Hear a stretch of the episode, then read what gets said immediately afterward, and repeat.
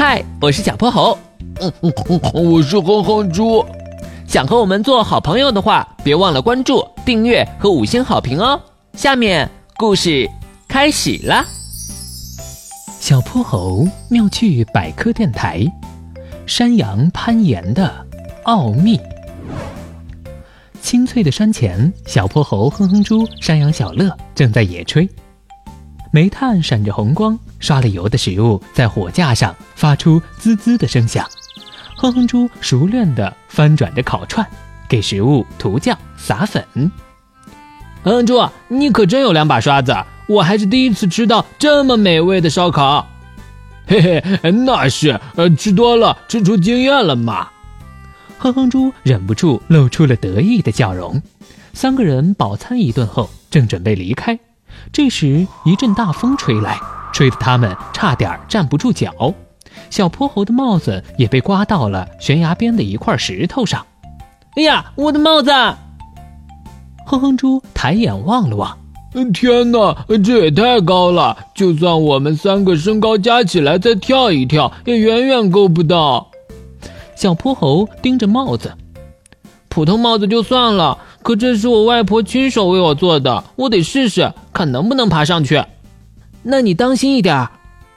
小泼猴试着踩住牙面突出的部分，可他刚踩上去，脚底就像抹了油似的，滋溜一下滑了下来。小泼猴又试了好几次，但都没有成功。不行不行，这实在太难爬了。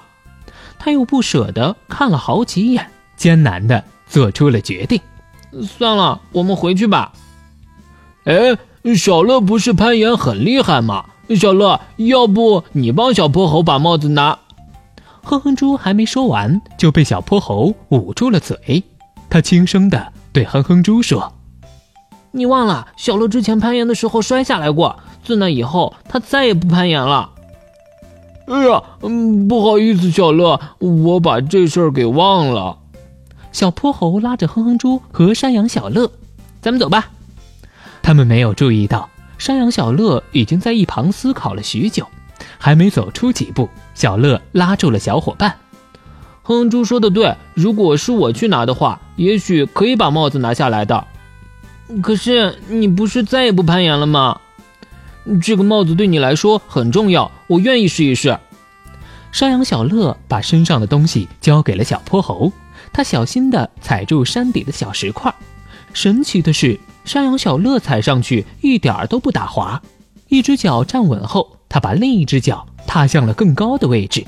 就这样，一步一步，山羊小乐终于将帽子拿了下来。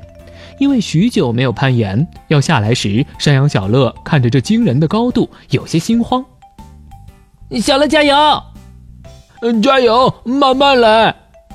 这时，朋友们鼓励的喊声传了过来，山羊小乐心安了不少。他像上去时一样，慢慢的爬下来。在最后一步时，他有些没站稳，幸好两个朋友扶住了他。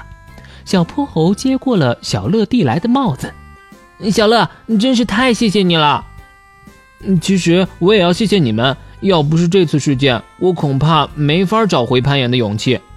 小乐，你可太厉害了！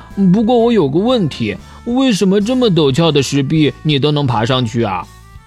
山羊小乐微微抬起了脚，你看，我们山羊的脚比较小，还分瓣儿。对于我们来说，小凸起的岩石就是小平底，而且我们的蹄的前端是比较尖的，可以插进岩缝里。另外，我们脚下的肉垫可以增大摩擦力。你你这脚就是为攀岩而生的吧？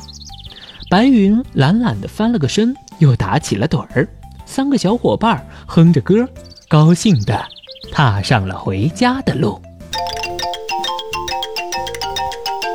今天的故事讲完啦，记得关注、订阅、五星好评哦！